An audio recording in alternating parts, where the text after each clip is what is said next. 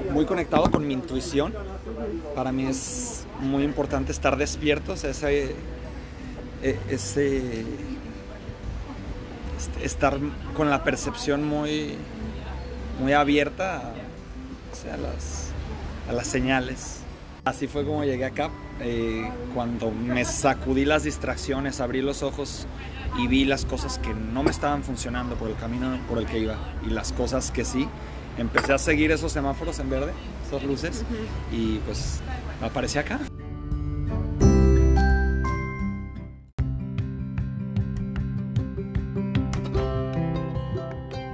Y así, con reflexiones, iniciamos el episodio. Bienvenidos a este su podcast Mi Cuento en Melbourne, un espacio para que todos los latinos cuenten su experiencia en esta ciudad. El turno hoy fue para Eduardo Sagún, un mexicano de la ciudad de Guadalajara, con quien tuve la fortuna de conocerme personalmente. Así que continuemos con el episodio. Yo creo que nada es coincidencia. Hay un montón de cosas que quiero empezar, proyectos, y me estoy reflejando muchísimo en ti. yo, yo, tengo esa mm, filosofía de que todos somos uno, ¿no? O sea, esa trinidad de percepción, el que percibe y, lo que es percibido. Y a fin de cuentas, no es ego, pero todos son yo. O sea, a fin de cuentas, las personas que están aquí alrededor tú misma se vuelven como, como lienzos y yo soy un proyector y yo nada más estoy proyectando partes de mi realidad en, en ti, o sea, estoy viendo cosas de mí en ti, en, todos y viceversa, ¿no? Todos estamos conectados, todos venimos desde el mismo celulita, átomo, de donde vengamos, ahí, de ahí venimos todos. Sí, entonces cuando algo no me gusta de alguien, cuando alguien no me cae bien, de que, ay, esta persona es algo Tú lo tienes. ¿Qué está, ¿Qué está, pasando en mí? Decimos, lo que te choca, te checa, decimos en México. Lo que te choca, te checa. Sí, te entiendo. ¿Empezamos? ¿Estás inspirado? ¿Ya estás inspirado? Le damos. Este, fíjate que desde ayer dije, vamos, porque soy project manager de, de, profesión, dije, voy a hacer una lista así como de los puntos más importantes que voy a tratar con ella, lo voy a planear. Me encanta. Este, después dije, no, mejor mañana. Mientras vaya manejando tranquila, este, grabo unas notas de voz y le doy un poco de estructura, pues, pues para que tenga un contenido racional, interesante. Después dije, ¿qué afán tienes de controlarlo todo? ¿Por qué quieres siempre estar en control, Eduardo? ¿Sí? Dije, ve, conoce a Carolina, tómate un café, güey, relájate. Ya suficientemente controlas todo en tu vida y eres tan obsesivo lo que salga, güey, lo que salga. No, todo tiene que ser perfecto. Nos volvemos tan perfeccionistas o, todo nos empuja a que la foto de Instagram tiene que tener la sonrisa, que no se arrugue la camisa, el mejor filtro. Queremos controlar todo y cada detalle. ¿Por qué yo habría de querer controlar este podcast, esta conversación, cuando puede ser tan, como tú dices, sin perder tu esencia, tan auténtica, tan natural?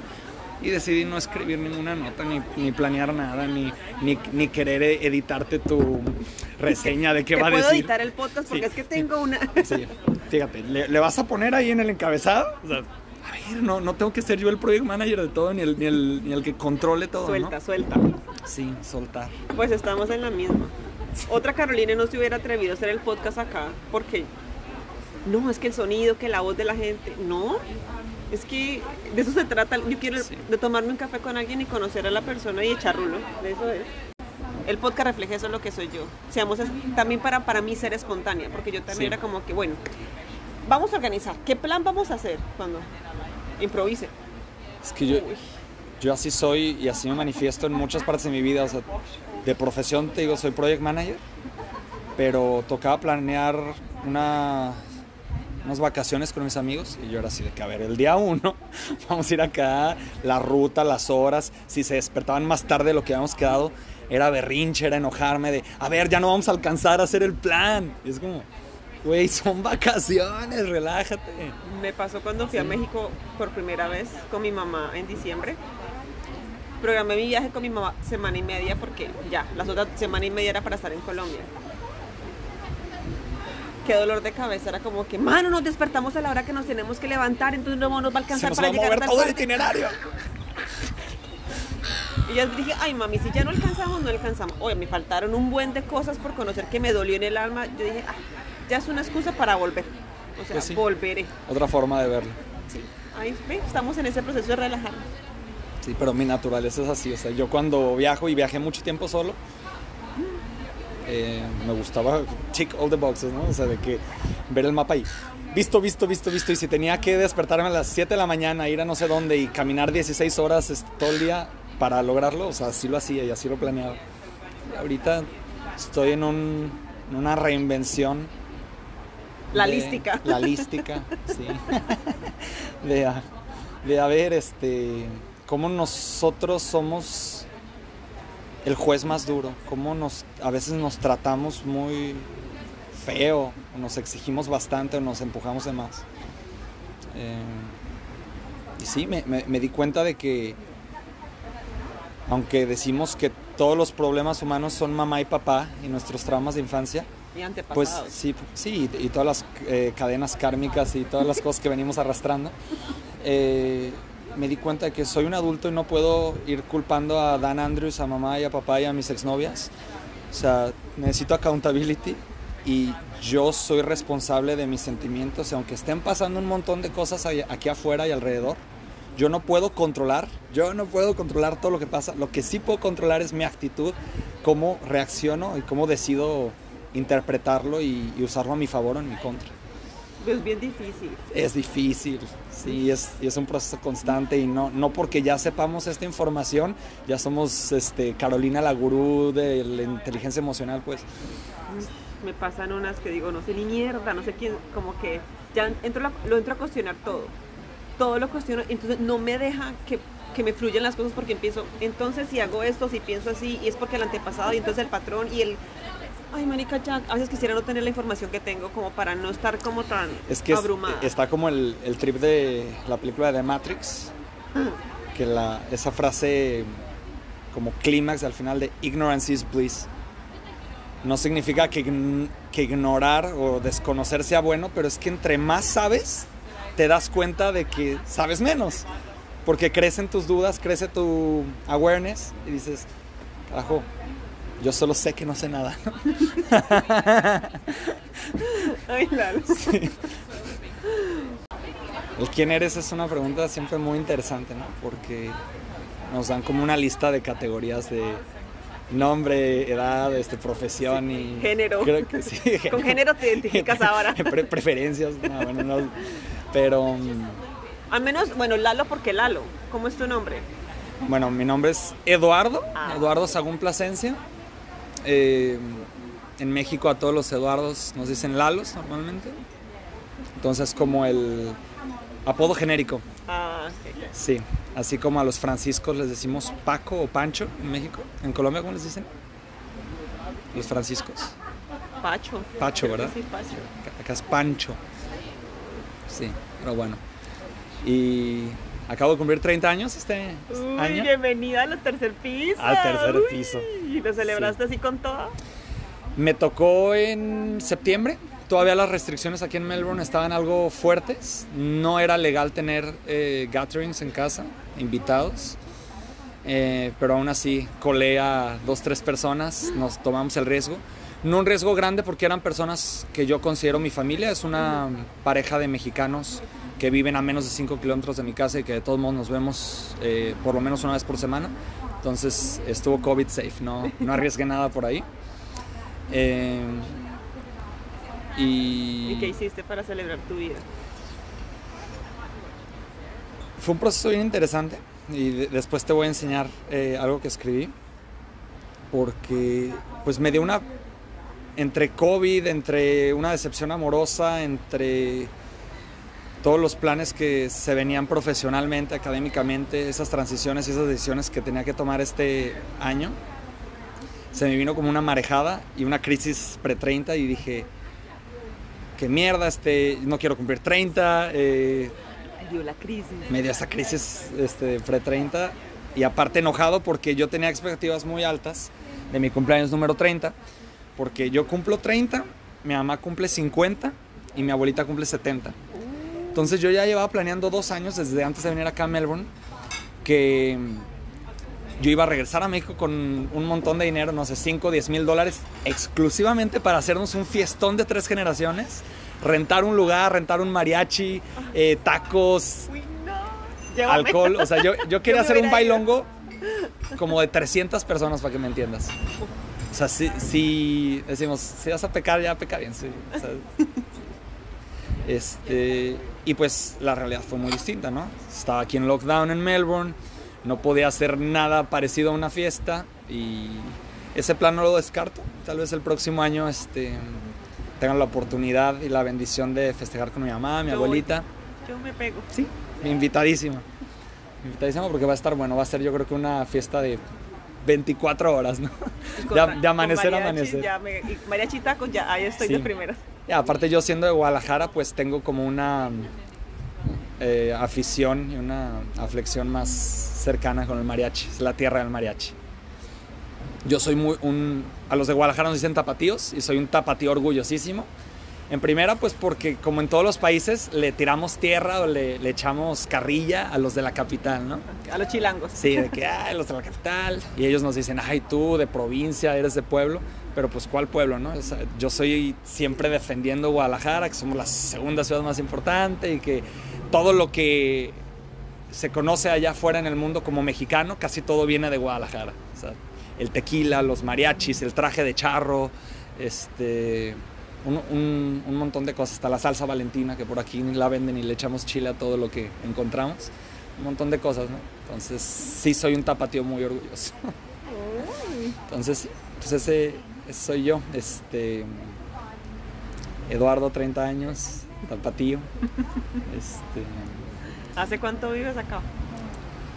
En octubre me celebré mi segundo aniversario acá. Eh, me vine con Student Visa, vine a estudiar una maestría. Maestría en. Es un MBA, Master in Business con especialidad en Project Management. Y. Pues la idea es, ahorita al final de los dos años de visa de estudio, aplicar a la postgraduate y quedarme al menos dos años más acá no soy un hombre de raíces, no, no pienso quedarme quieto, pero no descartaría agarrar Melbourne como base, o sea, que esto se vuelva mi hogar. Y para mí sería muy importante poder aplicar en el futuro cercano a mediano plazo a la residencia, porque independientemente que el día de mañana me salga una oferta laboral en Singapur, en Rusia, o me toque regresarme a México, me gustaría siempre tener esa opción abierta de poder llamar a Australia hogar y de que si algo sale mal con los locos de nuestros presidentes allá en nuestros países, porque ahorita tenemos un loco. No quiero hablar mucho de política o nada de política de preferencia, pero si algo sale mal allá me gustaría siempre tener la opción de poder regresar a, a casa y que Australia sea casa. Y, y ya es casa para mí, nada más necesito que un papel me lo avale. Bendito los papeles, los papeles Sí. que te demuestren que estudiaste, el certificado, que valide tus conocimientos. Sí. Sí, entonces yo mm, vengo a Australia por tres razones muy importantes. La primera es tiene que ver mucho con el desarrollo personal y la calidad de vida. Yo soy un estudiante genuino, sí quería este, estudiar mi maestría, sí quería eh, cambiar el chip, cambiar la dinámica de mi vida porque estaba como muy enrolado en lo mismo, estaba negreándome, decimos en México, mal dicho, este, en mi trabajo, súper estresado, trabajando 12, 14 horas al día, ganando poquito, enojado, pura fiesta, amigos. Sí, este, ¿Y en Guadalajara o en, Guadalajara, no, en Guadalajara. Yo nunca he estado en Ciudad de México más que para los viajes de la escuela, para ir a ver el Palacio Nacional. No es cierto, hay muchas cosas chéveres que ver allá. Entonces, como te digo, tres razones. La parte de calidad de vida, pues porque me gusta viajar. eh, yo había visto que Melbourne era la ciudad con mejor calidad de vida no sé cuántos años seguidos. Entonces dije, yo me merezco eso, yo quiero eso, eh, quiero seguir estudiando. La segunda razón también muy importante, la parte del desarrollo profesional. Como te dije, yo era project manager en una eh, empresa transnacional americana de manufactura electrónica. Entonces yo era gerente de líneas de producción y de cuentas de millones de dólares y bla, bla, bla. Podría bloquearte, pero bueno, una responsabilidad grandísima con un puesto, con, con un salario súper chiquito. Yo lo que me da risa la comparación que lo que yo estaba como súper calificado allá para ser gerente de una fábrica, lo que yo ganaba por semana allá, aquí lo gano limpiando toilets dos veces por semana. ¡Que viva el churrusco! Entonces ese contraste, eh, pues fue también así como un baldazo de agua fría, ¿no? ¿Te dio duro? Me dio duro. No, ¿Qué no, hace Lalo limpiándole la mierda al Sí, otro? porque está limpiando el toilet. No me, no me dio en la parte del ego porque me considero una persona en ese sentido como muy abierta, humilde en el sentido de que he hecho un montón de cosas en mi vida, he estado arriba, abajo. Yo defino mucho mi vida como una montaña rusa. He tenido la fortuna de estar hasta abajo, estar hasta arriba. Digo, tampoco hasta abajo en la pobreza extrema, pero he, he pasado cosas, considero yo, difíciles. Y, y me gusta realmente poder decir que mi vida no es lineal. Y no nos hace mejores ni peores, pero yo a veces Pero veo amigos. la vida en línea recta. ve- veo amigos o veo gente aquí que pues nacen privilegiados, no tienen struggle, no tienen problema, eh, se gradúan, les pagaron sus papás la universidad, se casan, les pusieron negocio, ellos se lograron tener un trabajo y pues su vida es feliz. Y qué padre, pero ¿dónde está esa, esa emoción, ese drama de novela mexicana? ¿Dónde está? Televisa Sí. presenta. O sea, ¿dónde está ese saborcito de entonces lo perdí todo y entonces tuve otra vez que levantarme? Y, este, yo creo que eso es lo que hace una vida interesante. Me gusta platicar con personas, me gusta rodearme de personas que tienen historias que contar, que tienen eh, vidas dinámicas. Yo creo que ahorita que estamos tú y yo, Carolina, enfrente del mar, me gusta decir que la vida debe ser así como el mar. El mar no es estático, el mar no es un pond, no es un estanque, ¿no? O sea, a veces hay marea alta, a veces hay marea baja, a veces este, hay corrientes, te revuelcan, te quiere ahogar. Y a veces está padrísimo y lo surfeas y lo puedes, según tú, domar un par de olas. Este, debe ser la vida, ¿no? Bueno, ibas por tus tres razones. Entonces, la Per- calidad per- de perdón, vida, porque la calidad, la calidad de vida, definitivamente, la parte profesional, porque investigué que había mucho campo de trabajo acá, que los salarios eran como 10 veces mejores que en México. Y, y digo, si ya era un project manager allá ganando lo de un cleaner acá, bueno, pues qué mejor que ser un project manager en Australia es, y ganar lo que yo creo que merezco por lo que estudié, por lo que trabajo, por lo que... de lo que sabes. O sea, sentir que ese esfuerzo es recompensado y que realmente tu trabajo vale. Y yo creo que no es ambición y no es pedir mucho, es saber merecer. Y a veces se nos olvida que podemos pedir y que podemos eh, aspirar a más y no es como que, ay, cálmate, tú quieres ser el mejor o quieres ser rico. No, o sea, pues yo ¿Me lo merezco? me lo merezco. Y la tercera razón, y no menos importante, es un tema de seguridad.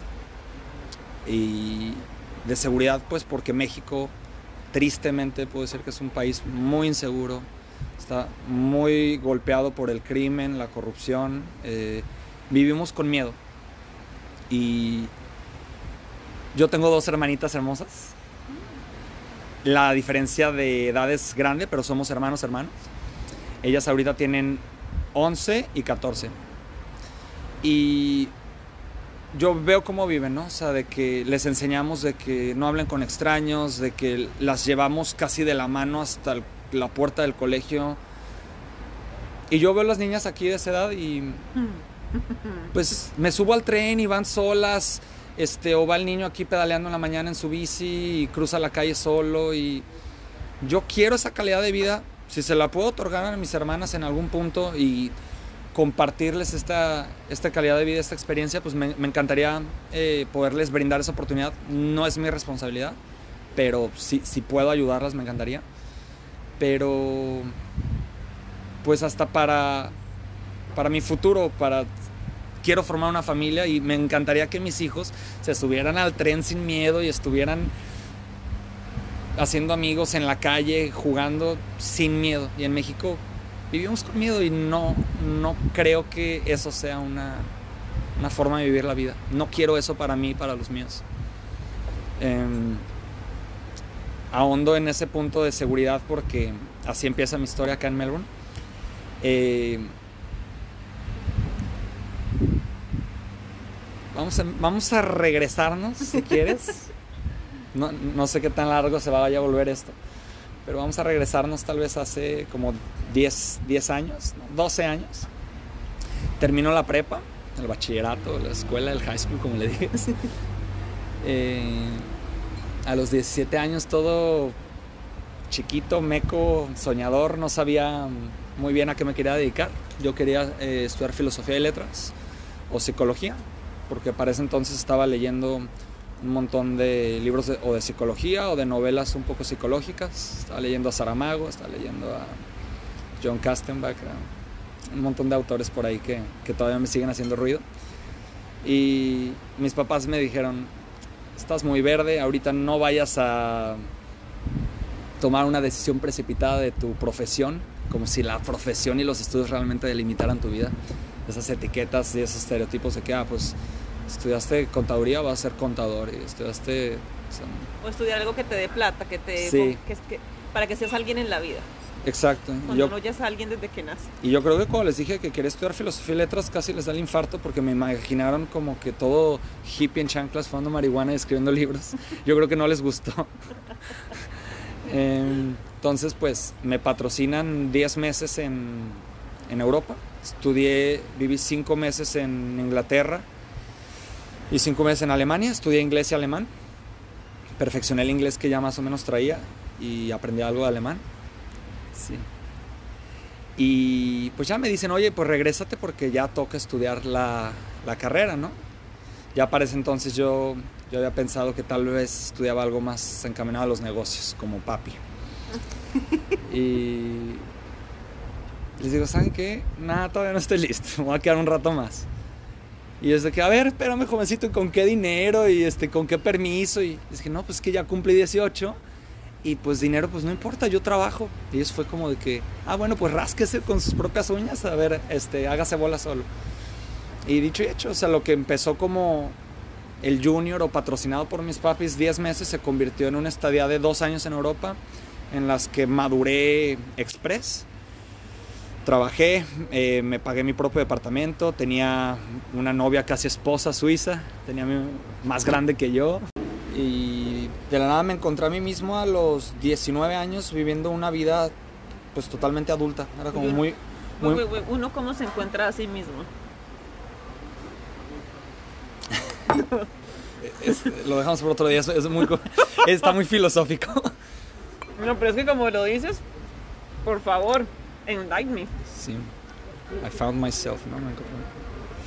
Um, o sea, mi, pues, o sea, como cuando eres consciente de que tú mismo estás haciendo algo, como, si te salieras de ti mismo, te vieras y dijeras, mí mismo, este, ¿qué estás haciendo? O sea, y sí, tenía como una vida muy madura a mis 19, 20 años. Ya con departamento, novia casi esposa y trabajando en el extranjero y todo. Y para quedarme en Europa hubiera tenido que estudiar allá la licenciatura o la carrera. Hubieran sido otros cuatro años más, yo llevaba dos.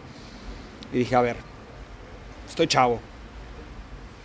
Llevo dos, más cuatro que me faltan son seis. Seis años de mi juventud, fuera de mi país, lejos de mi familia, de mis amigos. Realmente quiero hacer esto, realmente ya quiero crecer. Y en ese momento fíjate que no estaba listo, entonces me desperté un día y dije, no, no estoy listo, voy de retache, voy de regreso. Y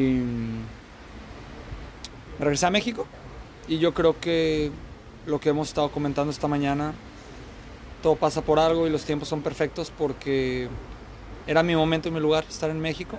Como te comenté, tengo dos hermanitas preciosas. No me quise perder sus primeros años cuando eran niñas. Eh, para mí era muy importante tener esa conexión emocional, que ellos me vieran como el hermano presente y no como de que, ah, pues como el tío lejano que vive en el extranjero. Nunca, me quise convertir en eso, ¿no? y no me arrepiento lo más mínimo. Eh,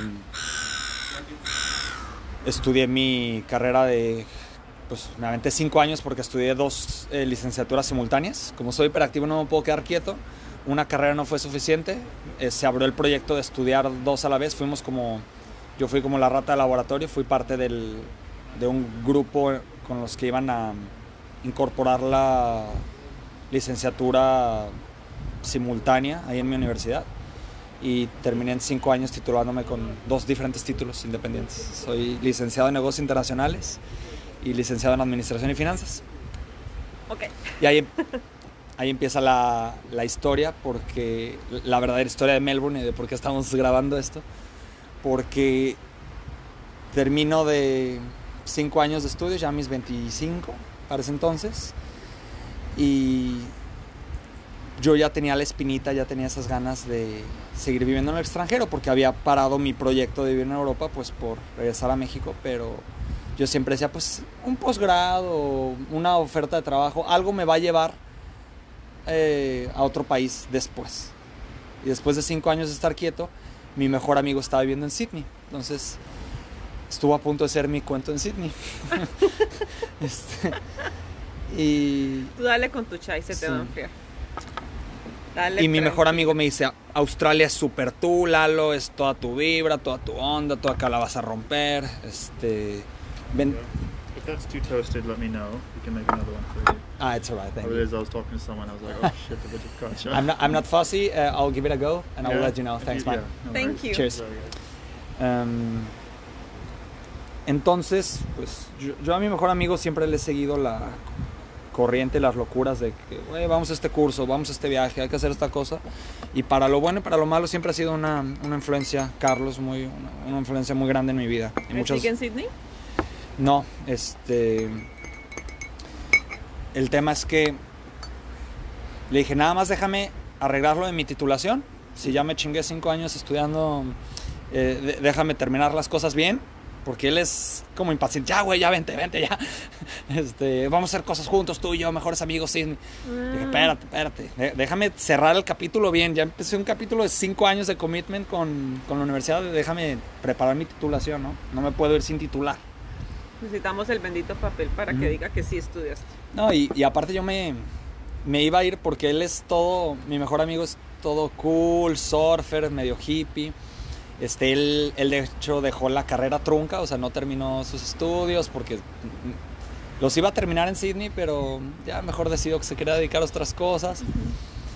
Y mi mamá siempre me dice como, no, no te dejes jalar por ese, por ese man, o sea, es demasiado cool, demasiado relajado. Entonces como que yo siempre trato de buscar el balance entre, él me recuerda que tengo que ser más relajado, pero no tan relajado. O sea, también tengo metas y proyectos y también hay una parte de disciplina y constancia que, que está en mí, que quiero para alcanzar otro tipo de cosas. Pero... mm, a ver si no suena el crunch crunch en tu audio. Este episodio no está recomendado para aquellas personas que no hayan comido alimentos. Porque aquí estamos con muffin, con un panino. Un panino vegetariano, a pesar de que no soy vegetariano, pero está delicioso. Es de... y un chai latte, que a mí no me gustan los chai lattes. Entonces, cómanse alguito porque si no los vamos a antojar. Ay, perdonen el, el crujir de mi panino. Mm. Cuando todo se empezó a acomodar, eh, yo me iba a, venir- me iba a ir a, a Sydney con visa de turista y ya después ahí veía si la cambiaba como por un cursillo, algún certificado, algo ahí como para primero ver qué onda, ver si me adaptaba y después seguirla extendiendo, pero como para venir a Australia, hacer algo de dinero, vivir la vida, descansar de cinco años de estudios intensivos y de trabajo intensivo y pues relajarme con mi mejor amigo, comprar una van, dar la vuelta a Australia. Eh, un plan muy diferente a lo que estoy haciendo ahorita.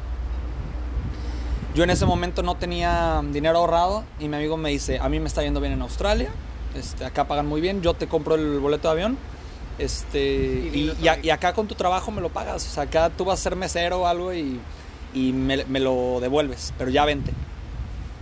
Divino. Y ahí entra la intuición, ¿no? O sea, yo soy muy una persona muy de impulsivo, muy como espontáneo, visceral, o sea, de órale, me la viento. O sea, no, no, a veces no me pienso mucho las cosas cuando se tratan de, de mí, de la aventura y de la vida. Y mi intuición me dijo, espérate. Dije, dame una semana para hablar con mi papá, hablar con mi mamá, este, y ver qué onda, ¿no? Em, porque pues, los tengo que considerar, les tengo que hacer partícipes o anunciar oficialmente de la decisión, no me puedo ir nada más así. Qué interesante que un hombre, a mí se me hace interesante que un hombre hable de la intuición, porque siempre socialmente se habla de la intuición, pero de las mujeres. Los hombres no hablan de su intuición. Hasta Shakira en sus canciones dice que las mujeres son las de la intuición. Oye, ay no, aquí me van a odiar así como le partí el corazón a una amiga. A mí Shakira no me gusta. y buenos amigos, ya no eres de mis afectos. O sea, no tengo ni idea de qué canción me estás hablando de Shakira, pero, Ah, qué pero bueno. admiro mucho a esos hombres que tienen la valentía de decir, hablar de su intuición, pues. Yo creo que no debe de haber tabú entre Pero es que lo hay. el lado masculino y femenino porque tú tienes, o sea, cosas masculinas y femeninas en tu personalidad y nosotros hombres también. Y hay veces que estamos más conectados con nuestra parte sensible o etapas de nuestra vida en, lo, en la que se manifiesta más tu, tu lado femenino. No significa que seas joto. Que bueno, seas gay, fotos o que sea. gay, ok. Ajá, eh, es- que seas puñal. que seas- o sea, no, no significa eso, significa que eres muy consciente de tu persona, de tus sentimientos, de tus emociones y puedes conectar con, con tu Venus o con tu Marte, con tu parte más racional o con Pero tu- es que veniendo de un país tan machista como el tuyo o Colombia, no sé cómo sean otros países, pero venimos de países machistas.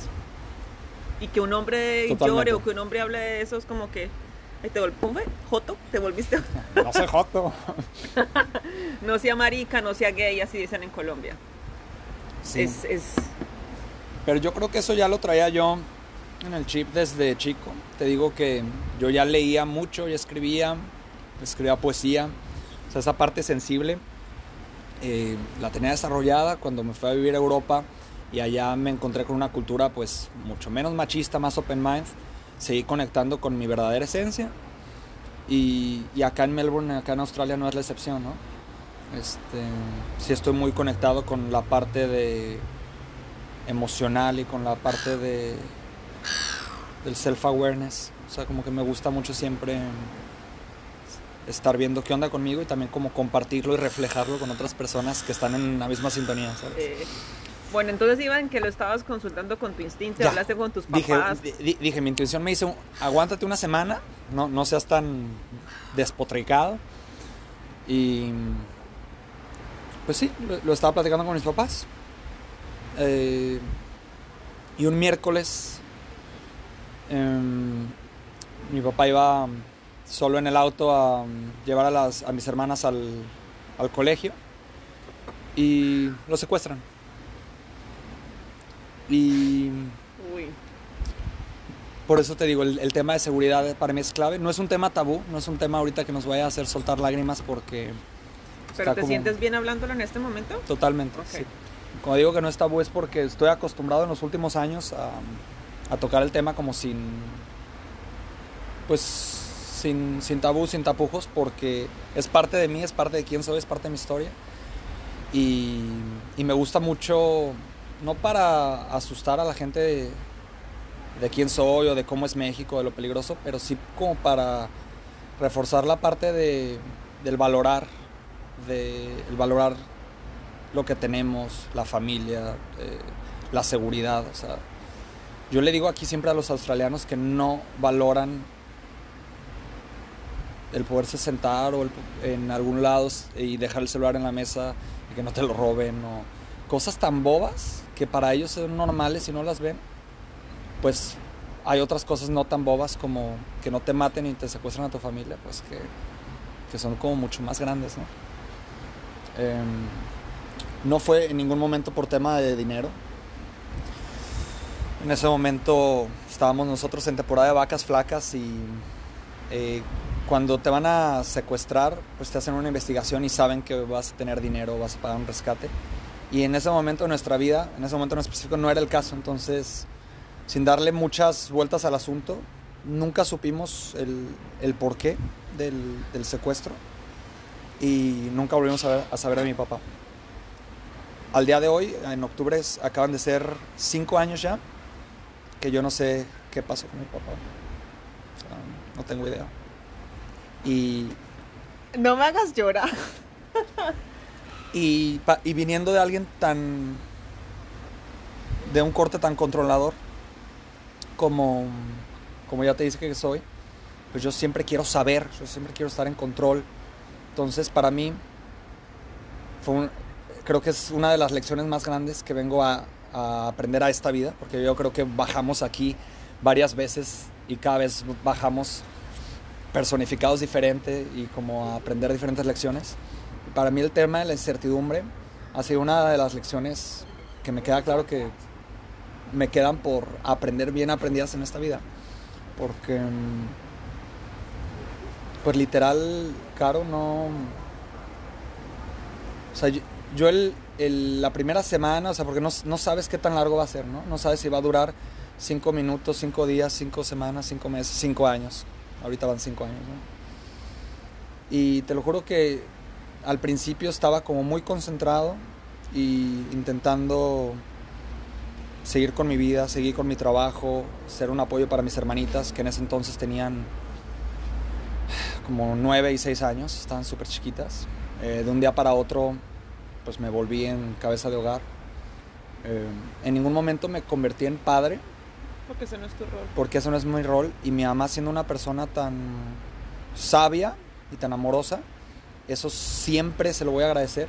De que desde el día uno me jaló aparte y en privado me dijo, yo no sé cuánto va a durar esto, Eduardo, pero quiero que sepas que tú no eres responsable de nada y que tú vas a jugar el papel de hermano en todo esto y nadie te va a pedir nada más. Y que mi mamá me haya regalado esa paz, para mí es invaluable porque pues yo congelé mis planes de venir a Australia, tres años, pero no porque me tocaba o porque me chingué o porque tengo que cuidar y mantener a mis hermanas, fue por convicción personal, fue una decisión y desde el amor, fue porque yo quiero y prefiero estar aquí y ahora con mis hermanas y desde una plataforma de apoyo, no desde me toca. Me toca ser el hombre de la casa. Entonces, fueron años complicados, fueron años en los que te digo de pelear con la incertidumbre, porque a- después del segundo o tercer mes, te lo prometo que yo decía, es que yo prefiero negro o blanco. A mí díganme, ya le cortaron la cabeza, ya está muerto, Pero o está vivo, pero la incertidumbre. para poder, sí, para poder cerrar el círculo, para poder este, seguir con tu vida. Pero el que haya quedado ese cabo abierto, el no saber qué pasó, el no saber si está vivo, eh, es tal vez un fantasma que, me, que si yo lo decido me puede perseguir toda mi vida. O que me puede enseñar una lección grandísima de, de incertidumbre, de que no estamos en control y que no tenemos que saberlo todo. Y hubo un punto, tal vez, no sé si en el año 2, 3, en el que yo decidí liberar eso por completo. No desde la negación, no desde el olvido, pero desde el agradecimiento de, a ver, esto me dolió, aprendí un chingo, me ayudó a convertirme en el hombre en que soy hoy en día. Y por más confrontante que suene, me convencí de que no hay tragedias, no hay eventos negativos. Para mí todos los eventos son neutros. Hay gente que me dice, ¿cómo un secuestro va a ser neutro? ¿Cómo un asesinato, un- una enfermedad va a ser neutra? Pues sí, yo digo eso. ¿Cómo va a ser neutro? Todos los eventos,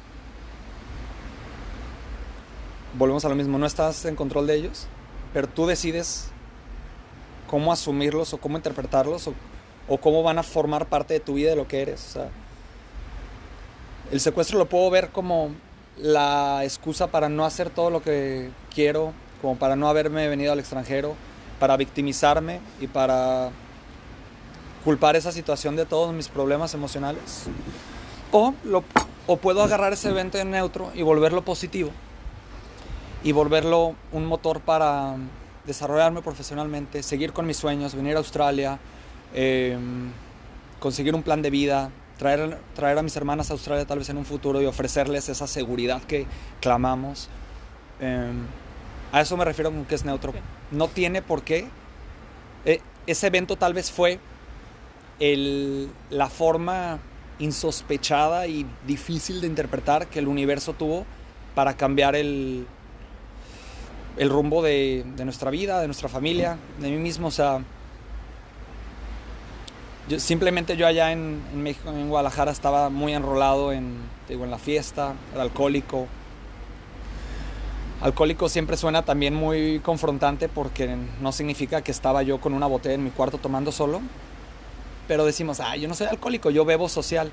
Pero qué casualidad que socializaba seis veces a la semana. Entonces bebía seis veces a la semana. Entonces no sé qué tanto era social y qué tanto era el pretexto para estarme echando mis tequilitas. Y Melbourne lo que me ha regalado es eso, o sea, es una oportunidad en la que me alejo de esas cosas que no me estaban funcionando. En ningún momento escapo de mi dolor, porque a veces me comparo con Simba, ¿no? El del Rey León, de que Scar mató a mi papá y este y me voy con Timón y Pumba a Australia y acá todo es cool y Hakuna Matata, no worries my friend. Y no quiero volver a mi reino y me estoy dejando crecer la melena como puedes ver. Y a veces digo, puta madre, soy Simba. Estoy creciendo. Sí. Este, pero no, o sea, en cierta parte sí. O sea, yo, yo me quería regalar este, este respiro, esta paz, eh, tener la oportunidad de continuar con mis sueños que yo ya tenía antes de que pasara este evento con mi padre. Em, pero no es nada más eso. O sea, Melbourne y Australia se han convertido en, en una manera de revolucionar mi vida, de, de cambiar las reglas del juego Palomita. y, y una promesa no nada más para mí, quizás también en un futuro para mi familia, de una mejor calidad de vida, una vida más segura. Ya se te enfrió el panino. No pasó nada. Entonces, Pero, o sea, que tu amigo en Sydney al fin te pagó el tiquete para que vinieras, llegaste a Sydney. O a raíz de. lo que te estoy platicando papá, fue 2015, entonces A raíz de tu papá. pa- pa- pasa lo de mi papá y al día siguiente le mando un correo, un WhatsApp, no me acuerdo, y le digo, güey, no me voy a poder ir a Australia. ¿Por qué? Luego te cuento, no sé si me tardé unos días o unas semanas en contarle. Obviamente lo entendió y congelé mis planes de venir a Australia por tiempo indefinido y ese tiempo indefinido se volvieron tres años. Tres años en los que estuve desempeñándome como gerente en, en esta industria de manufactura electrónica eh, con un montón de estrés, o sea, te digo, trabajando y aparte con, cumpliendo con mis responsabilidades de familia, pasando tiempo con mis hermanas. Yo, la, yo las llevaba todas las mañanas a la escuela. Este, y aparte, seguí siendo social, te digo que seguía saliendo, salía con mis amigos, vaciaba por ahí todas mis este, angustias y mis problemas emocionales en alcohol, entonces salía muchísimo. Encontraba tiempo para todo, porque el, hiper- hiperactivo pues, puede llenar su itinerario de un montón de actividades, entonces trabajaba mucho, festeaba mucho, tenía a mi novia, encontraba tiempo para todo, pero yo creo que no, no era 100% feliz. había por ahí este, un montón de temas que resolver y un montón de cosas que no me estaban funcionando. Entonces, sobre todo para mí en el, en el año 3, o sea, que fue en 2017, que ya estaba yo más liberado de esta situación, digamos que dejo todo en manos de Dios, el universo, y digo, a ver, ya se están tranquilizando las aguas del mar. Em, ¿Qué sigue? O sea, si, si para mí lo que sigue es Australia, este, pues se me ver manifestando. Y curioso porque empecé a tener problemas en mi trabajo actual, se empezó a poner todo más crítico. Yo empecé simultáneamente a aplicar a, y a ver temas de universidades acá y, y de créditos y todo lo que tenía que ver con quedarme en México, con quedarme en Guadalajara, con quedarme en ese trabajo, se empezó a trabar, se empezó a complicar. Pero de formas clarísimas. Y luego dejé ese trabajo, empecé un negocio de Airbnb allá en, Guadalajara, un departamento. De ahí me estuve manteniendo y de la del dinero que me, que me dieron por el, cu- cuando renuncié de la empresa. Este, y terco porque yo seguía aplicando a trabajos en fábricas, a pesar de que yo ya llevaba paralelamente mi proceso para Australia. No tenía congruencia en lo que estaba haciendo porque yo ya estaba acomodando todo para venirme a Australia y a la vez estaba aplicando a otros proyectos de- en fábricas. Y todo lo que tenía que ver con ir a entrevistas, ir a fábricas, me estaba saliendo mal. Y todo lo que tenía que ver con venirme para Australia se Fluye. estaba alineando, estaba fluyendo, pero effortless. O sea, estaba suavecito, o sea... no- yo no sé si tú conduces, pero es muy reconfortante cuando uno está manejando, sobre todo en la noche, y todos los semáforos se le ponen en verde. No tienes que frenar y vas así, fluyendo, fluyendo, fluyendo, y, y no te paras. Y así fue mi, mi último año en México antes de venirme a Australia. Todas las señales estaban manifestando. Todo me estaba diciendo, Lalo, ya estás listo, ya te toca retomar tu vida.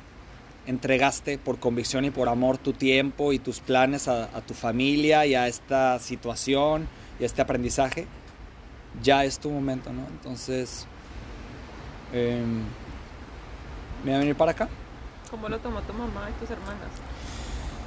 Mi mamá diciéndote que es una mujer como muy sabia y que ella como que siempre tuvo claro de que ellos me quedaron en el nido para tener unas alotas, decimos, pues sería absurdo no permitirme volar. Entonces como que para mi mamá, desde que yo estaba muy chico en Europa y después con todo esto, ella siempre ha tenido muy claro de que yo voy a estar volando pues en otros lados, porque no es que en México no haya oportunidades, pero es que tal vez México me queda chico en ciertas circunstancias o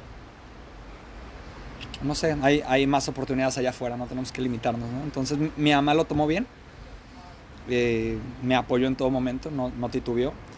Y digo, yo aparte me vine para acá en 2018 con la calma de que, de que ya todo estaba más tranquilo, de que ya emocionalmente mi familia estaba bien, yo también emocionalmente estaba bien, económicamente ya estábamos más estables. Ya cuando yo yo me vine ya para acá, cuando todo se alineó, cuando sentí que, que las puertas se me estaban abri- abriendo para, para el siguiente capítulo. Entonces, no, no me vine preocupado de que, ay, van a decir que abandoné a mi familia, que primero pierden al papá y ahora al hermano y pobres. Estamos acostumbrados en mi familia a no ser víctimas.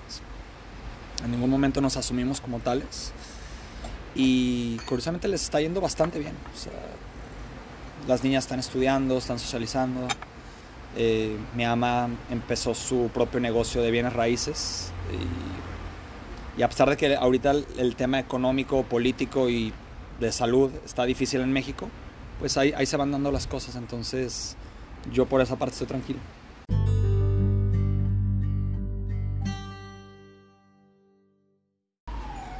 Dejé la mayor parte de los temas muy en paz a nivel legal, financiero, emocional. Todo se empezó a manifestar para decirme, Lalo, ya todo está listo aquí, tú no te preocupes, hágale. Vámonos para Australia. Eh, no te sé decir bien por qué Melbourne, si mi amigo me había invitado a Sydney. Ya para entonces, ya mi amigo ya se había regresado a México. O creo que ya andaba en Estados Unidos o no sé dónde. Entonces ya la continuación de mi viaje a Australia no tenía tanto que ver con perseguir a mi amigo Carlos, que yo siempre andaba persiguiendo. Tenía que ver más con algo de mí para mí, ¿no? Y en la agencia donde hice el trámite, estaban promocionando Monash. Y pues dije, ok, Monash, Melbourne. Y Melbourne siempre se me hizo más mi estilo. Mi amigo es como más surfo y más de Sydney, de Bondi, de Bondi Beach. Y yo soy como que un poquito más hipster, más cultural, más este... Entonces como que tenía un poco más sentido Melbourne también hasta en ese sentido. Em, yo no tenía ahorros, ni, lo- ni los tengo. Y como tú me estabas platicando, o sea, yo como que me dejé guiar por la emoción y por la intuición de que estudiar una maestría aquí era lo que yo quería y lo que me correspondía hacer. Pero pues aparentemente no tenía los recursos, pero yo, yo solamente me dejé llevar por mi intuición. Dije, es que es, el momento y es lo que tengo que hacer. Para, bueno, para los que no saben, Monash, la maestría por dos años costaba como 90 mil dólares. Carísimo. Em, dije, ah, pues saco un, un crédito, un financiamiento en México, hay, hay buenos, buenos financiamientos educativos. Y lo que yo necesitaba era que mm, alguien fuera mi aval, que alguien me, me firmara para poder aplicar ese crédito. Y pues con todo el tema de mi papá y así, eh, las propiedades y todo estaban congeladas, no, nada está en nombre de mi mamá, no podía ser ella misma. Este, muy, muy complicado. Eh, tenemos que tener cuidado de cómo manejar la situación eh, con otros familiares al respecto. Y tengo un tío que está bien posicionado económicamente, se, se, lo pedí, ya iban a cerrar la convocatoria para el financiamiento y le dije, tío, tengo tres semanas, ¿puede ser mi aval? Me dijo, ah, sí, claro que sí. Me dejó esperando dos semanas y media, no me mandó los documentos y le dije, tío, ya se me va a cerrar la convocatoria, ¿me puedes pasar los papeles? No, sabes que ya, ya vi, siempre no, este, no puedo. Y, ya sí me va a cerrar. Que no. Ya después, ya no me acuerdo si apliqué, no apliqué, no me la dieron el, el financiamiento. Y estuve a punto de interpretarlo diferente, como una señal de que, ay, no te vayas. Pero dije, no, es que no, sigue siendo por ahí. Y no, es, y no es terquedad, o sea, simplemente tal vez no era la forma. Y ya ahorita, dos años después, ya entiendo por qué. Si yo me hubiera comprometido financieramente a, a un crédito estudiantil de ese, de ese calibre, ahorita dos años después de estar en Melbourne, sería el punto cero y ahorita tendría una deuda pues entre 60 y 120 mil dólares que tendría que empezar a pagar ahorita, en pleno COVID. ¿Por qué? Bueno, porque el, el financiamiento educativo lo empiezas a pagar cuando terminas. Y ahorita tener la calma de estar aquí, enfrente del mar, platicando contigo, haber terminado mi maestría y decir, terminé mi maestría, me van a dar mi título y no le debo nada al gobierno ni al banco y nada, no, no le debo 120 mil dólares o, no, o 60 mil dólares a nadie, pues sí se siente rico. Entonces todo pasa por algo, ¿no? O sea, para mí fue como un, una mini derrota de, ay, Monash es de las mejores universidades del mundo, yo quería ahí mi, MBA y no pude. Pero a fin de cuentas no lo necesitaba. Yo ya no sé si era por el nombre y el prestigio de la universidad, por el ego. Eh, es que no, no, me, no me cambia nada. Terminé estudiando en Kaplan. No sé si has escuchado de Kaplan. Sí. Es suficientemente buena. Eh, No es un instituto patito, decimos en México, o sea, chafa, eh, barato. O sea, es término medio, está reconocido a, a cierto nivel. Y para eso me alcanzó. Eh, te digo, no tenía ahorros, no tenía apoyo de mis papás, pues porque mi mamá estaba muy ocupada arreglando los problemas y mi papá pues no lo encontraba, entonces no, no le pude pedir ayuda. Pero justamente yo ya llevaba tiempo haciendo historial crediticio con mis tarjetas de crédito, pude, pude pagar mi COE enrollments el primer trimestre de Kaplan, la visa y el vuelo, todo lo pude pagar con mis tarjetas y dije, el Eduardo del futuro sabrá qué hacer. Por ahora no me preocupo, Sí, cuando llegue sí. el momento me Sí. preocuparé. El Eduardo de hoy no tiene ni puta idea de cómo lo va a hacer, pero el Eduardo del mañana sabrá qué hacer. Firmé todo con tarjetas de crédito y me vine a Australia con 200 dólares en mi cartera y la, y la cuenta en cero y las tarjetas en rojo. Como dirían los mexicanos, no mames. Me vine a la brava, a la warrior. Pero re Warrior, Si algo salía mal, o sea, me ganaste. eh, pues los 200 dólares no me iban a llevar muy lejos. Me ganaste. Yo llegué con mil. 800 pagué la renta, 200 del celular. Y ya. Pues yo llegué con 200 y todavía un mes antes de venir para acá no tenía ni idea de dó- dónde iba a vivir, cómo lo iba a hacer. Entonces empecé yo a investigar, ¿no? Y volvemos a lo mismo de los señales. En ese entonces tenía una relación de dos años y medio, casi tres. Allá en México, Paulina, mi exnovia, y, y nos encantaban los perros. Y en una conversación totalmente random me dice, oye, Mira lo que me salió aquí en la computadora, un pop-up, un anuncio, ¿no? Este, puedes cuidar perros en Canadá a cambio de hospedaje, este, eh, deberíamos ir a, ir a Canadá y una mansión, ¿no? Me llamó la atención y dije, ay, qué padre, ¿qué es esto? Y es una plataforma que se llama Workaway, no sé si la conoces. Workaway es una plataforma internacional en la que cambias trabajo por hospedaje, inclusive a veces comidas, inclusive a veces remuneración económica. Y se anuncian ahí lugares de todo el mundo. Y para mí fue así como de que, ah, no sé dónde voy a llegar a Melbourne, vamos, vamos a typear Melbourne en, en este Workaway. Y descubrí que aquí en Melbourne había desde temas de niñeras, babysitters, que podías trabajar y vivir gratis. Había muchos temas de granjas orgánicas y de viñedos en el Yarra Valley y así, que por trabajarles unas horas te hospedaban. Y dije, bueno, es que esta es, esta es la solución. O sea, llego ya con trabajo, hospedaje y, y comidas y pues no me tengo que gastar mis 200 dólares. Dije, por, por, por, algo le salió esto ahí a mi novia, ¿no? Y pues no sé, si en ese entonces había 200, 400 anuncios súper diferentes en la página. Y hubo uno que me llamó la atención, Carlos. Eh, un viejito. Eh, que decía, pues yo vivo en mi casa, tengo problemas de movilidad, necesito que me operen la cadera y la rodilla, tengo dos perros y pues necesito ayuda. No le di más scroll. No apliqué. Había aplicado creo que a un hostal en Rosebud, creo. Eh, o Red Hill, bueno, allá por Frankston, para trabajar en un hostal de cleaner y, y vivir ahí en el hostal. Pero pues estaba de que súper lejos de Kaplan y de todo. Uh -huh. Y este, este señor, luego, luego sentí así el, la señal, la intuición de que por ahí va. No me preguntes por qué. O sea, había tal vez otros 10 planes más cool que un viejito, pero dije, no, no lo sé. Y a pesar de que vivía en los, sub en los suburbios del este, eh, pues, vi que había línea de tren que podía llegar perfecto a la ciudad, a la universidad. Y sí, le dije, ah, bueno, nos vemos en tres semanas o cuatro semanas. Y de, de no tener absolutamente nada, pues pude pagar, este, te digo, mi universidad, ya tenía dónde llegar, dónde vivir. Todo se acomodó, todo se alineó. Increíble. No tenía los vuelos, ya tenía todo, eh, la universidad, dónde iba a vivir, creo que no tenía todavía comprado los vuelos ni el dinero. Y en una salida en un bar conocí a un amigo que su, sus tíos trabajaban en una aerolínea y me dieron un cupón de, de como de staff de, de, esos precios que les dan a ellos especiales de que solamente pagar los impuestos y me costó algo así como 150 dólares el vuelo a Australia. este wow. iba a ser mi cumpleaños este, al, al, día siguiente que yo salía de México. Eh, resultó que la ruta por este vuelo especial paraba en Hawái. Decidí que antes de venir a Australia iba a parar en Hawái y celebrar mi cumpleaños porque me había partido la madre tres años en México con lo de mi papá, mi familia, el trabajo.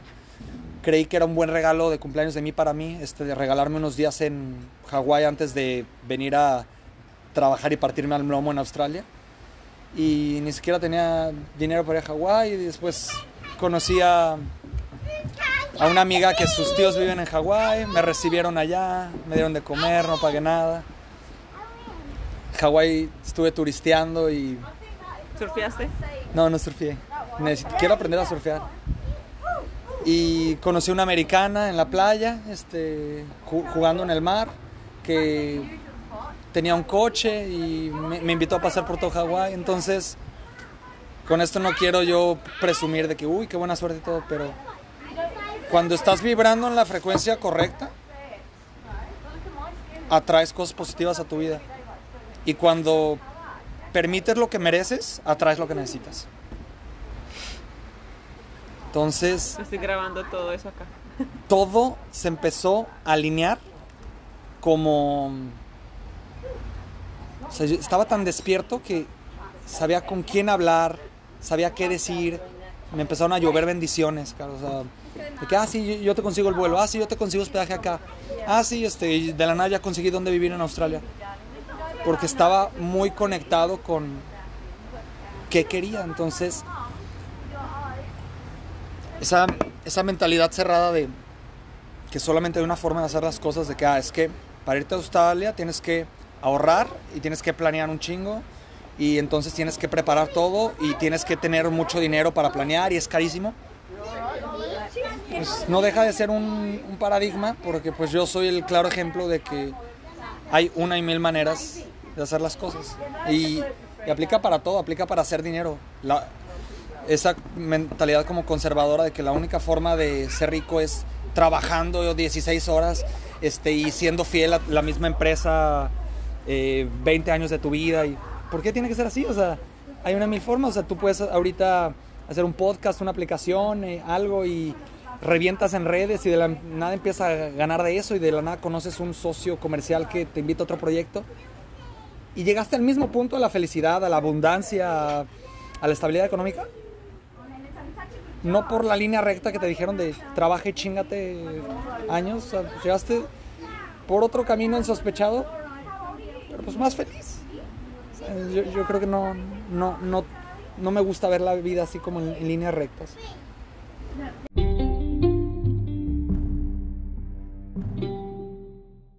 A Melbourne, este. ¿Te recibieron en- ¿Alguien te recibió en el aeropuerto? Eh, este señor se llama Graham, el señor con el que... Graham en español y en inglés. Graham. Graham. Graham. Graham. Graham. en, en Aussie, Graham. Él te recibió. Sí, este... Él tenía problemas de movilidad, o sea, un sobrepeso tenaz, es en, Colombia. Eh, caminaba en muletas, mm, con bastones. Este, necesitaba una operación de rodilla y de cadera y varias complicaciones, o sea, un- una salud muy frágil. Pero como que un, un amigo suyo lo acompañó al aeropuerto, pasaron por mí. No había necesidad, yo para ese entonces ya había viaja- viajado por unas cuantas decenas de países y ya había vivido en otros países. A mí no me daba miedo como que llegar al aeropuerto solo y sé preguntar y tomar el tren y bajar las aplicaciones del transporte. O sea, para mí realmente no era como muy traumático llegar a un nuevo país.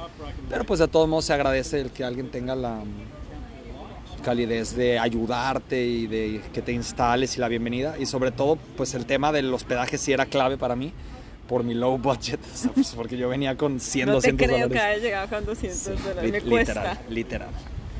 Este, y lo peor de todo es que no los tuve que usar. O sea, realmente, de- desde el momento en que llegué a Australia, tuve la fortuna que no tuve que gastar porque pasaban por mí al aeropuerto. eh, y en la casa pues tenía todo, ¿no? Eh, comida y servicios y pues realmente mi único gasto era si necesitaba ir a la ciudad, pues ponerle dinero a la Mikey y ya, ¿no? Pero pues hasta me podía hacer sándwiches ahí en la casa, llevármelos en mi backpack y si me daba hambre en el centro. O sea, todo incluía por cuidarlo a él y a los perros. Sí, sí. Eh, el- Llegaste a la casa de tu abuelo, pues. Básicamente, sí. En ese entonces él tenía 68, este año cumplió 70. Este, y es una forma, pues, totalmente anormal de llegar a Melbourne, porque yo creo que tal vez no lo habías escuchado, porque, pues, hay gente que pues, llegará como a guest house o a, o a rentar luego, un cuarto y cuatro o ocho literas en una habitación y dividirse la renta y, y ni siquiera te caben tus cosas. y yo creo que, no quiero sonar arrogante, pero es la parte del, del merecer. Yo nunca me visualicé sufriendo. Yo nunca me visualicé de voy a llegar y me va a costar muchísimo y, y voy a empezar desde abajo. Yo no me visualicé así, o sea, no el te sé. comer mierda que decimos Sí, en Colombia. Es que mierda. uno vayas a comer mierda. Sí, y, y la verdad es que si desde que estás en Colombia o en México piensas que vas a venir a comer mierda, muy posiblemente te toque comer mierda. Y yo vivía en la certeza de que me iba a ir bien. Y el universo se encargó de crearme una ruta insospechada para llegar a Australia y tener una habitación con cama king size este, para mí solo, gratis, eh, una casa con perros, este, un montón de parques y comida y, y no es como que fue de que, ay, qué suerte, te llegó gratis, o sea, pues yo me, me creé o me puse a mí mismo en la situación. El problema es que cuando tú no concibes esa posibilidad, pues no la haces suceder. Lo que crees, creas. Y yo creía que me iba a ir bien y pues me fue bien. Yo desde el primer día he, he vivido en una casa hermosa este, y no me ha faltado nada. ¿Sigues viviendo ahí? Sí.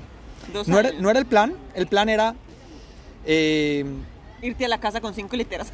Sí, irme a la casa con las cinco literas este, y un baño para ocho personas.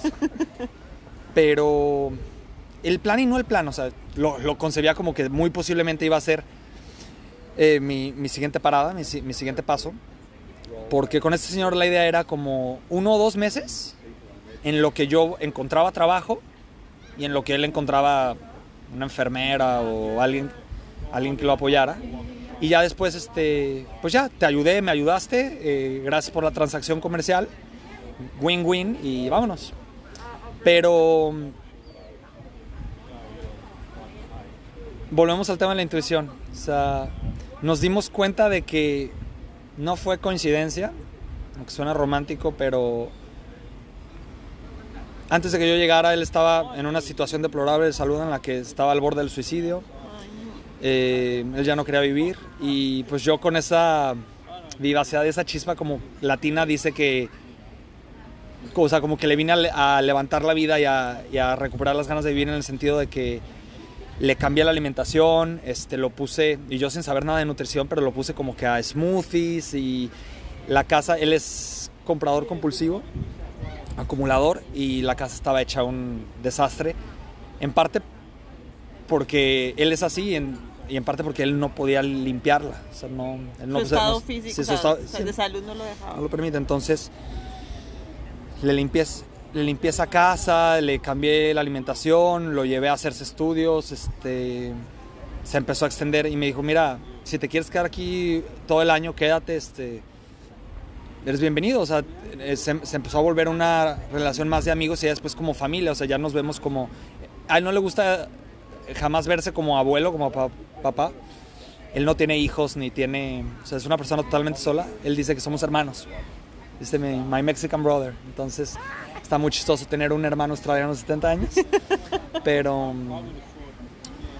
Sí, o sea, lo que empezó como de que, ah, bueno, pues en lo que consigo trabajo y me muevo, se convirtió en un proyecto de vida conjunto porque eh, me empecé a involucrar mucho en que él pudiera recuperar su calidad de vida y re- recuperar su vida en general, que no estuviera nada más sentado en una silla esperando la muerte. Eh, cinco o seis meses después de que llegara acá, lo interné al hospital, tuvo su, su operación de, de- de cadera, eh, me- mejoró considerablemente, ya no usa bastones ni nada. Todavía hay, hay más pasos en su salud. Su, su viaje no ha terminado, pero curiosamente mi viaje tampoco. Y como los dos tenemos todavía cosas que hacer, es lo que nos ha mantenido todavía como familia, como juntos, como colaborando, porque él todavía se tiene que hacer un bypass gástrico, va otra vez a cirugía, va, va a necesitar otra vez ayuda, y pues que mejor alguien que ya, con el que ya ha compartido casa y que ya sabe todos los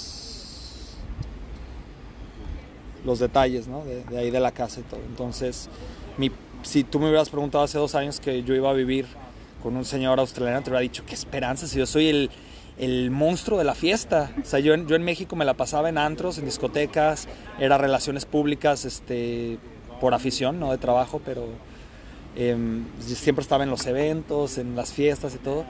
Y que me fueras a decir que me iba a mover a una hora de la ciudad en tren, a vivir como Heidi en las montañas en el, o Caperucita en el bosque con un viejito, no, no, te hubiera dicho, estás loca. Pero volvemos a, a la frase que te decía, ¿no? O sea, cuando permites lo que mereces, atraes lo que necesitas. ¿Qué necesitaba Lalo? O sea, Lalo necesitaba descansar de todo ese bullicio, descansar de la fiesta, de ese como alcoholismo social que te decía, de un montón de emociones que no me que estaban siendo tóxicas y relaciones que estaban siendo tóxicas que no me estaban beneficiando. A veces pienso que si hubiera llegado yo a Australia y me, hubiera instalado luego, luego en el CBD, Por conveniencia, me- que te queda cerca sí, acá. me hubiera envuelto la fiesta porque yo era un, en serio, un, un animal de fiesta. Y pues tal vez mi vida ahorita será muy diferente. No, no sé si este, hubiera tenido el tiempo, el dinero y la suerte de haber terminado la maestría, de haber ahorrado todo lo que ahorré porque pues no fue barata. Este, Pero mira que tú necesi- necesitas a Graham en tu vida, pero el universo también lo puso, o sea, te puso a él en su vida. Él, él necesitaba una persona como tú. O sea, es increíble. Es- que todo fluyó porque el universo, como en la telenovela, los estaba uniendo sus caminos, pues. Sí, y, y digo, cada vez nos queda más claro porque o sea, son complementos muy interesantes. O sea, una persona que no puede ni caminar, que no tiene movilidad, le llegó a su vida un hiperactivo que corre medios maratones y, y que no puede estarse quieto. Entonces es un complemento muy interesante porque yo también soy una persona muy impaciente, muy desesperada y así, y yo necesitaba una voz sabia de la edad, tranquila, que me diera mis lecciones de, hey, tranquilo, hey, que, me, que me metiera freno en ciertas cosas en la vida. Yo curiosamente me creé estas, este set de condiciones en las que yo sabía que mi verdadero ser necesitaba alejarse del bullicio, de la fiesta, de todas esas distracciones que me estaban alejando de mis metas, de mis propósitos, de mis metas profesionales, académicas. Y yo mismo me creé unas- una- un set de circunstancias en las que me voy a vivir una hora lejos de la ciudad, a donde hay puro bosquecito, no hay discotecas ni, ni bares cerca de donde vivo, este, y puedo concentrar mi tiempo, mi atención y mi, y mi dinero y todo en lo que realmente va a construir un futuro a mediano y a largo plazo para mí. Al principio yo no entendía, decía, ay, qué flojera, o sea, ¿por qué vivo tan lejos y aquí no puedo socializar y no puedo ir de fiesta? El rechazo, el rejection. Claro, o sea, es, es- esa hermética, ese- esa dualidad, o sea, la otra parte de tu dualidad eh, pi- pi- picándote botones de que, no, o sea, no, no. Pero hoy más que nunca me queda claro que tenía que ser así, o sea, que me, que me lo creé así y que así fue perfecto, o sea, porque tuve el, el set de condiciones, o sea, para no distraerme, no salir de fiesta, no gastar dinero. Todo el dinero que trabajé en, este, en estos dos años, casi decimos amigo de panzazo, o sea, logré pagarme la maestría al 100% con mi sudor y mi, mi sangre y así. ¿Y en qué has trabajado esos dos años? He tenido 11 trabajos. Bueno, empecemos. Uno. Eh, digo, a- a- a- algunos son menos significativos que otros, o sea, pero unas semanas fui cleaner, eh, no me gustó, estuve en un restaurante griego como de Kitchen Hand, este, me pagaban muy poco y decidí que merecía más, entonces este, trabajé para una ag- agencia de recursos humanos para Hayes, que es de las más grandes, ¿no? Este, y fui laborer, ahí empecé a ganar bien, este, después de ahí mismo de Hayes conocí otra empresa de construcción, este, pero ya privado y como que jalaron, me jalaron, me robaron, me dijeron, no, trabaja para nosotros directamente. Entonces, eh, pues estaba de labor, de, de albañil, pero pues ganando bien, sabes que construcción se paga bien. Y pues te digo, me, borré el prejuicio de que, ay, sí, tú, don gerente de fábricas, no, pues llénese las manos de mezcla y de lodo, no pasa nada, no pasa nada. Estoy acá yo construyendo literal, literal, construyendo mi futuro, ladrillo a ladrillo. Y eso es lo que estaba haciendo. Curioso porque mm, estaba trabajando para ellos en febrero del año pasado, o sea, hace año y medio. Y yo ya tenía expediente de esguince en los tobillos. En México ya me había lesionado y trabajando me, lesiono. Y pues básicamente me corren injustificadamente. No hago ningún tipo yo de demanda ni de claim. Y en febrero del año pasado pues termino lesionado, desempleado, gordo, deprimido. Sí, subí de peso, este, todo triste con el pie chueco y comiendo donas y, y sin, y sin trabajo, ¿no? Carajo. Estaba en un, en un momento bajo de, de mi vida en Melbourne, o sea, no todo ha sido color de rosa, de que, uy, sí, todo se alineó y todo se me acomodó. Pero volvemos a lo mismo, todos los eventos en otros, o sea, yo también necesitaba pasar por esa marea alta o por esa oscuridad para ver, aprender y hacer cierto tipo de cosas. Y, y me ayudó también mucho esa etapa a darme cuenta de, de qué, qué tengo, qué sí quiero, qué no me funciona.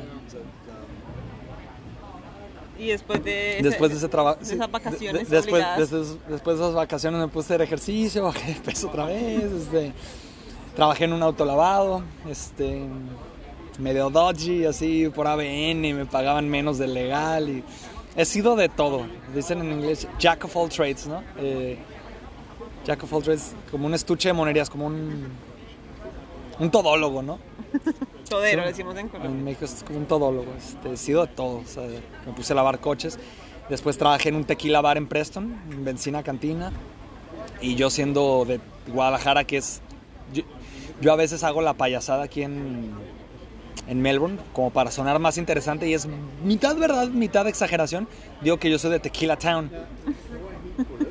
Porque si digo Guadalajara en primera ni lo pueden pronunciar. Es una palabra muy larga, muy difícil y muchas veces hasta los hispanohablantes no pueden decir Guadalajara. No, y los nombres en México, déjame decirte, ustedes tienen unos nombres, Sí. o sea, Tenochtitlán, Tlatelolco, Bueno, sí, to- todo, lo, todo lo de aztecas sí. y mayas y así, pero yo, yo a veces, sobre todo trabajando ahorita en Hospitality, me, me, me preguntan que no soy, digo que de Tequila Town. Para sonar más interesante quizá o, para, o como un icebreaker, para tener más tema de conversación, pero también como para promover la cultura pues, de mi país y de mi estado, porque tres de cada cuatro australianos no saben que el tequila solamente se puede hacer en México y no solamente se puede hacer en México, pero solamente en la región del tequila.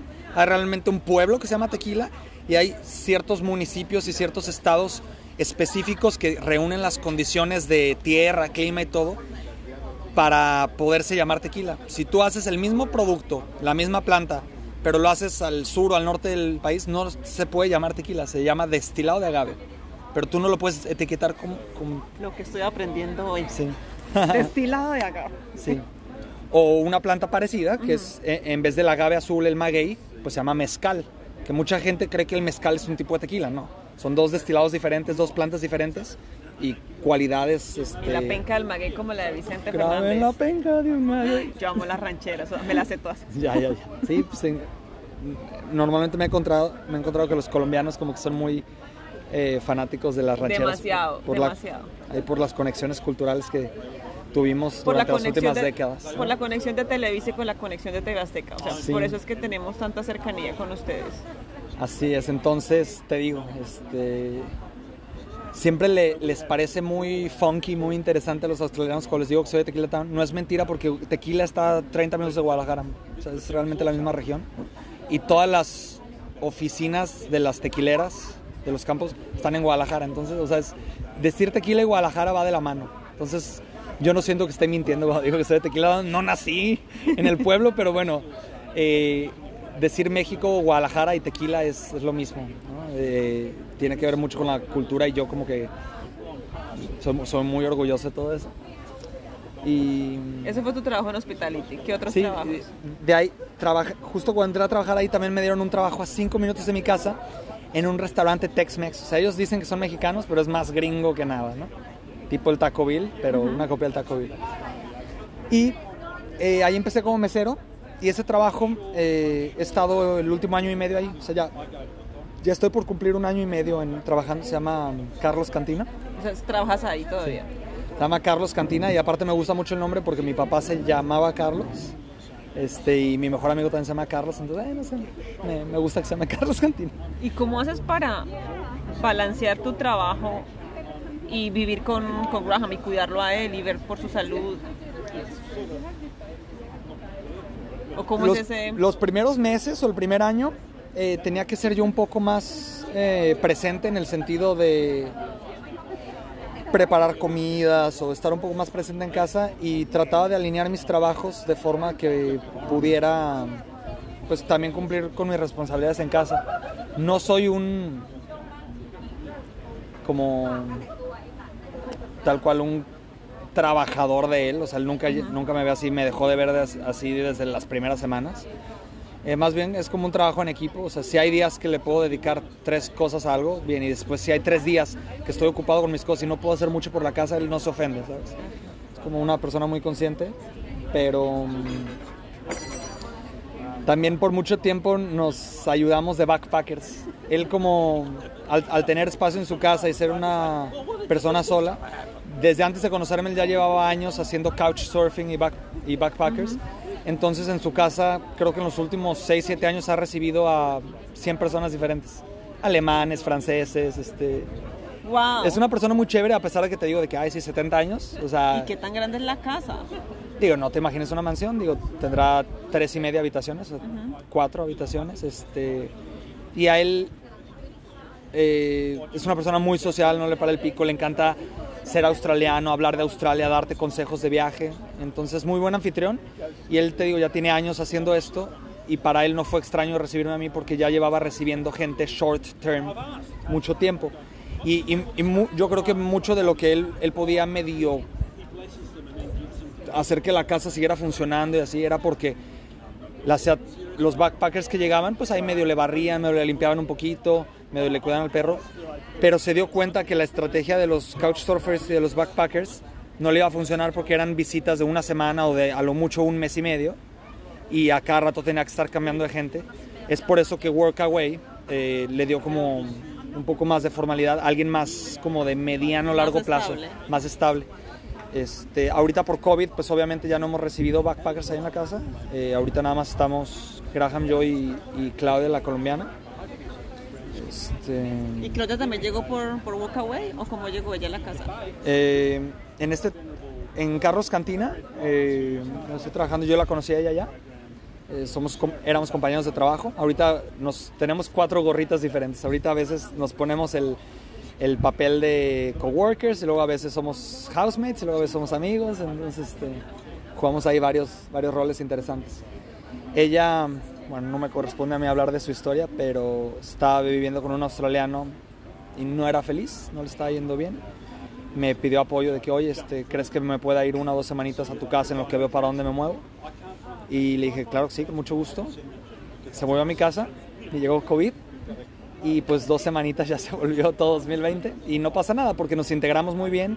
Ella también vino a mm, complementar la casa, a darle el toque femenino, a darle más limpieza, porque yo siendo hombre no es que no sea limpio, pero bueno, es diferente. A balancear esas energías a- masculinas. A, balancear las energías masculinas. Este, y pues lo, lo padre es que no somos de que housemates ahí, nos tratamos como familia. O sea, es- tú entras y dices, es que esta casa tiene calor de hogar. O sea, nos Ay, tratamos como, cocinamos para todos, hacemos el súper juntos. Este, alguien tiene alguna dificultad económica, no importa, yo, yo- yo te lo pago. O sea, no sé, es como nos hacemos favores. Eh, hace dos semanas eh, estaba paseando a Dante, a mi perro, porque adopté un perro. Este, Esa es la histo- Allá quería llegar también. este, ahorita te platico. Y como que vio un gato o algo y me, me jaló y íbamos en bajada y me caí. Por, por eso me estabas preguntando la mano. Eh, me raspé todas las manos, los codos, este, traigo una, una contractura en, en el cuello y en la espalda. Este, a mí me gusta mucho correr, nada más trato de no correr por el perro porque me distrae o me jala, ¿no? A veces durante la pandemia tenía como que mis dos actividades separadas para llenar los huecos, porque yo como hiperactivo necesitaba tener actividades y no me iba a volver loco, entonces salía a caminar a mi perro una o dos horas y aparte me iba a correr yo media hora, una hora, hora y media, no sé, depende. Este, y bueno estar en casa porque eh, Claudia, mi housemate, este, me ayudó hasta a ponerme los medicamentos o yo no, podía hacer muchas cosas, entonces ahí es donde ent- entra ella y me, ayu- me ayuda a estar haciendo cosas en la casa que yo no podía y es, es chingón tener ese apoyo. Quiero entrar al tema perruno. Me dijiste que Graham también, o sea, te contactó porque él necesitaba que le cuidaras los perros a él. ¿Te entendí? Sí, Sí, haz de cuenta que él tenía dos perros, cuando llegué creo que se le murió uno, o sea, tenía un perrito, entonces, este, pero sí, necesitaba que le cuidara a su perro. Este, pero su perrito es un Shih Tzu maltés, es chiquito y a mí nunca me han gustado los perros chiquitos, Carlos. Se me hacen, no, o sea, se me hacen como de adorno, como noises, fossis, así como, a mí no me gustan. Para mí eso no es un perro, ¿verdad? Yo necesito un perro que juegue, grande, este, que corra. Pues todo se parece a su dueño, ¿no? Entonces necesito a- a- algo así como un poquito más como yo. Y pues platicando con Graham, porque te digo que se, se le murió uno de sus perritos, también chiquito, yo le, le compartí esta inquietud, ¿no? Ya cuando habíamos acordado que yo iba a vivir long term, uno, quizás los dos años de mi maestría, quizás más, este, le dije, yo hay que adoptar un perro, pero yo quiero un perro grande, ¿no? Me dice, bueno, pues no sé si tan grande, pero vamos a ver. Y cuando fuimos al, Ah, fueron juntos al Sí, Rescue sí, Center. Sí, fuimos al Rescue Center eh, después de su operación. Y él ya podía más o menos caminar, entonces me acompañó al Rescue Center. Me dice, pero nada más venimos a ver, ¿eh? No te vayas a enamorar de ningún perro. Me dice, nada, nada más venimos a ver. Y yo que sí, no te preocupes, nada más venimos a ver. Y pues yo me, me, me gustó un, perro por ahí, pero el que se terminó enamorando de Dante, de nuestro perro actual, fue él. Entonces el que me dijo que nada más íbamos a ver, me dijo, no, es que este no lo van a ganar, este no lo van a robar, yo ya no quiero ver otros perros, este es el que nos vamos a llevar. Sí, este, ahorita te enseño unas fotos, unos videos, este, es bueno, súper buena onda. Y sí, este, es- ese día, digamos que lo amarramos, lo, lo apartamos, juntamos la documentación y, y a los dos días ya lo teníamos en la casa. ¿Y qué te fue para el perro llegar a esa casa? Desconocemos el 100% de qué Su tipo de, de- ajá, de- de qué tipo de vida venía. Por ahí nos dijeron que venía de un de una casa violenta, pero no sé si violentos con él o, viol- o tenían algo de violencia intrafamiliar, que aquí en Australia es todo un tema. Este, que, ya no se pueden hacer cargo de él. Por ahí el- la mamá y el papá se separaron o no sé y tuvieron que dejar al perro ahí. Pero pues también le cambiamos la vida, ¿no? Entonces fue un integrante más de la familia y ¿Eso cuánto fue? ¿Cuándo lo...? Hace año y medio también, sí, como en abril del 2019. Y yo pensé que nos iban a correr a mí y al perro de patitas a la calle porque mal portado, pues es que era un, un cachorrito, entonces este brincaba, rompía y así. Y. Pero aprendió muy rápido, es un perro muy inteligente, Dante, y te digo, le pusimos Dante por la película de Coco, ¿no? Por la película mexicana. Y inclusive en esta pandemia cada vez me queda más claro, o sea, que nada es coincidencia. Yo siendo hiperactivo y teniendo mis dilemas emocionales y mis cuestiones, me hubiera pegado muy duro durante la pandemia no haber tenido un trabajo, eh, no haber tenido un housemate, eh, que, digo, aparte de Graham así, y no haber tenido un perro, o sea, y me creé una serie de condiciones en las que pasé una muy buena pandemia. O sea, estuve saliendo a caminar con Claudia, con los perros, todo, toda la pandemia, eh, cocinábamos juntos ahí en casa, siempre veíamos películas, siempre había algo que hacer, pero como desde ese ambiente de familia, y tuve la fortuna de no, de no perder mi trabajo, este, lo cual ya es mucho decir. Conozco mucha gente que pues no puede decir lo mismo, que quedaron desempleados, que tuvieron que regresar a sus países, muchos latinos, me imagino colombianos, mexicanos, que, que les tocó regresar, ¿no? Sí. Yo sí me siento con esa fortuna de, de andar por acá y de estar bien. ¿Qué le agradeces a Melbourne? Le agradezco el ponerme en un escenario en el que puedo conectar con mi verdadero yo, por más cursi que suene. No estaba siendo tan yo en mi vida anterior y aquí me siento seguro. Los límites, a fin de cuentas, están en nosotros mismos. Nosotros nos ponemos esas barreras mentales de qué podemos hacer, de qué no podemos y de qué somos capaces.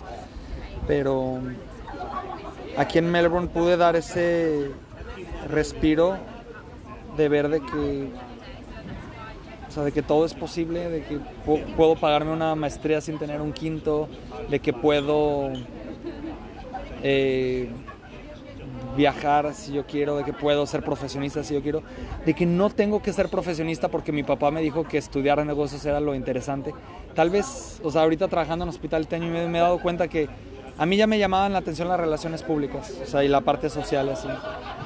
Y pues claro que me gusta la gerencia de proyectos, pero la gerencia de proyectos no tiene que ser detrás de una computadora o en una fábrica, o sea, proyectos pueden ser organizando eventos o organizando un venue o lo que sea y ahorita estoy en ese momento de cuestionarme de que realmente qué quiero hacer, o sea, si quiero volver a hacer el capataz de las líneas de producción y de los Exceles y de las conferencias internacionales con chinos y Singapur y eh, con las cuentas de billones de dólares y los electrónicos o quiero ser ese mismo project manager capaz pero combinarlo con las cosas que verdaderamente me apasionan como los idiomas, el conectar con la gente, el organizar eventos, el compartir, el conectar, que es lo que realmente a mí me gusta.